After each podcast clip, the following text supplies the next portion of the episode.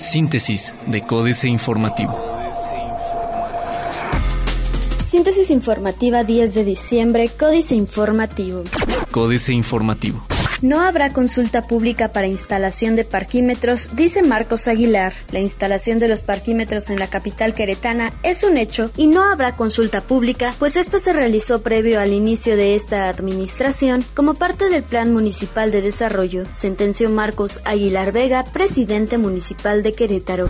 Regidores panistas de Querétaro denuncian penalmente a exfuncionarios por suburban blindada. El ayuntamiento de Querétaro denunció ante la Procuraduría General de Justicia Justicia por el presunto delito de ejercicio indebido de la función pública a varios exfuncionarios públicos de la Administración Municipal 2012-2015 por la compra de la camioneta suburban blindada que se pondrá en subasta. Los exfuncionarios denunciados son Héctor Benítez, quien fuera titular de la Secretaría de Seguridad Pública Municipal de Querétaro, Jaime Díaz Becerril, exsecretario de Administración, Julián Lambarrimalo, exsecretario de Finanzas, así como los miembros del Comité de Compras y Adquisiciones del municipio municipio de Querétaro en la administración 2012-2015. ¿Qué propone cambiar el gobierno del estado de Querétaro sobre jubilaciones y pensiones? La propuesta que el Poder Ejecutivo del estado de Querétaro presentó como parte del paquete de iniciativas de ley para la construcción del presupuesto 2016 para reformar la ley de jubilaciones y pensiones ha provocado revuelo entre la clase trabajadora de la función pública en el estado, pues reduce los privilegios de los que han gozado históricamente. Los principales cambios propuestos por el gobierno del estado son edad mínima de 60 años, salario máximo de 42 mil pesos, promedio de salario de los últimos 5 años, y registro de antigüedad laboral. No hay marcha atrás en propuesta de ley para jubilaciones y pensiones, sentenció Francisco Domínguez. El gobernador Francisco Domínguez aseguró que no habrá marcha atrás en la propuesta enviada al Poder Legislativo en torno a las jubilaciones y pensiones de los trabajadores al servicio del Estado, la cual contempla, entre otras cosas, la edad de 60 años para poder jubilarse y un monto de no más de 42 mil pesos como jubilación. Tras las manifestaciones de trabajadores sindicalizados en el Congreso del Estado, el gobernador puntualizó que se reunió con ellos para llegar a un acuerdo, ya que serán los menos afectados desde su punto de vista puesto que la iniciativa contempla recortar el salario de jubilación a los empleados de confianza, que son los menos contratados por el gobierno. Diario de Querétaro. Cuatro nuevos parques industriales. Pensiones duplicarían deuda en seis años. Consejo de la UAC determinará postura sobre el presupuesto. Será el Consejo Universitario el que fijará la postura de la Universidad Autónoma de Querétaro respecto al llamado del gobernador al rector para que tenga cordura en el tema del presupuesto, sostuvo Gilberto Herrera, quien tras rechazar abordar el tema, habló del trabajo de la institución por generar energía eólica. Van contra exfuncionarios. Un total de cuatro procedimientos ha iniciado la Secretaría de Contraloría del Estado, esto en contra de diversos exfuncionarios al detectarse diversas irregularidades cometidas cuando estuvieron en funciones. Así lo dio a conocer el titular de esta dependencia, Alejandro López Franco. Plaza de Armas. Bloquean legislatura. Crisis gobierno WAC. Perdieron maestros faltistas sus derechos. Los profesores que no acudieron a presentar su examen de evaluación perdieron sus derechos como docentes y deberán esperar el lanzamiento de las nuevas convocatorias y evaluaciones para reintegrarse a sus labores educativas, comentó el secretario de Gobierno Juan Martín Granados Torres. El corregidor. Anuncian vuelo Querétaro-San Antonio. En pobreza, 27 mil capitalinos, dice Betty Marmolejo Rojas. Pide Canaco fiscalizar usurpadores. Suman ya 1.500 comerciantes defraudados de la asociación civil denominada Canaco, por lo que el presidente de la Cámara Nacional de Comercio en San Juan del Río, Salvador Hernández Yáñez, advirtió que se dio inicio a la fiscalización con apoyo del sistema de administración tribunal al organismo apócrifo. Descarta SAT ampliar plazo para RIF. Noticias. Anuncia Francisco Domínguez Servién instalación de 54 empresas en 2016. Pasaron pensiones de 110 millones de pesos a 515 millones de pesos. Representa Braulio Guerra Urbiola al PRI en debate sobre reforma al Distrito Federal. Dejan ir estados la tenencia. Darían a Secretaría de Hacienda y Crédito Público control de pensioniste. De aprobarse en el Senado la iniciativa de reforma a pensioniste, la Secretaría de Hacienda tendría el control a su favor de las decisiones relacionadas con la administración de ese organismo. Según la propuesta, que ya fue aprobada por la Cámara de Diputados, Pensioniste se transformaría en una empresa de participación estatal mayoritaria cuyo Consejo de Administración estaría conformado en buena parte por funcionarios de la Secretaría de Hacienda y Crédito Público. Elegirá Distrito Federal Constituyente en junio. Busca Asamblea Legislativa del Distrito Federal ajustar plan de ingresos. La jornada. Enrique Peña Nieto dice, en tres años se crearon 1.892.811 empleos. México, entre los países con mayor flujo financiero ilícito.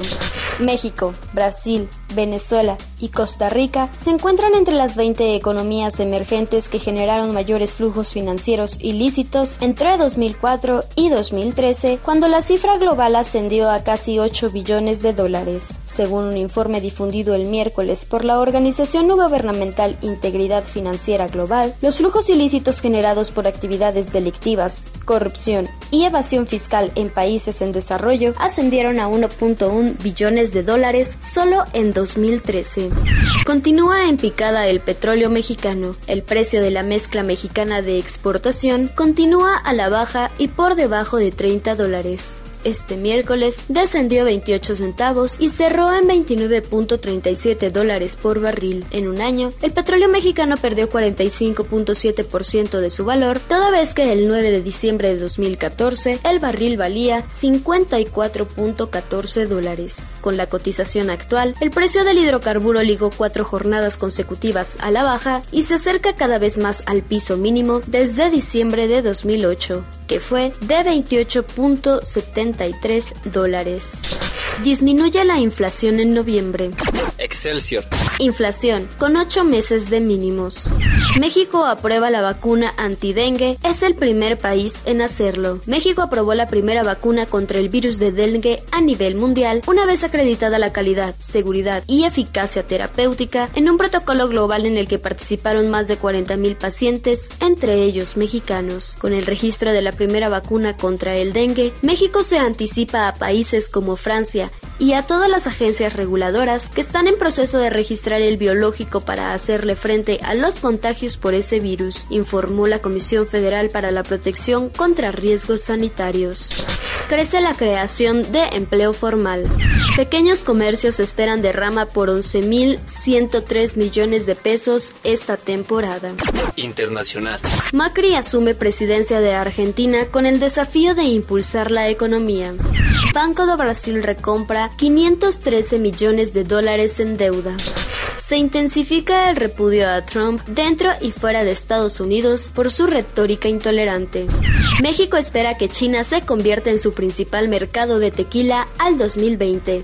Otros medios. YouTube resume 2015 con un conmovedor video de fin de año. El experimento de Twitter que cambiaría la forma en que ves los tweets. Conoce los 10 momentos más importantes del año según las redes sociales. Financieras. Dinero. Quieren brincarse el asino en Chapultepec, Enrique Galván Ochoa. ¿Y cuándo vuelve el jefe de gobierno Mancera de Kuwait? Está por escribirse el segundo capítulo del corredor comercial no cultural de Chapultepec y se requiere su presencia. Por lo pronto, la Agencia de Promoción, Inversión y Desarrollo para la Ciudad de México informó a través de la Gaceta Oficial la cancelación del corredor. Esa es una buena noticia.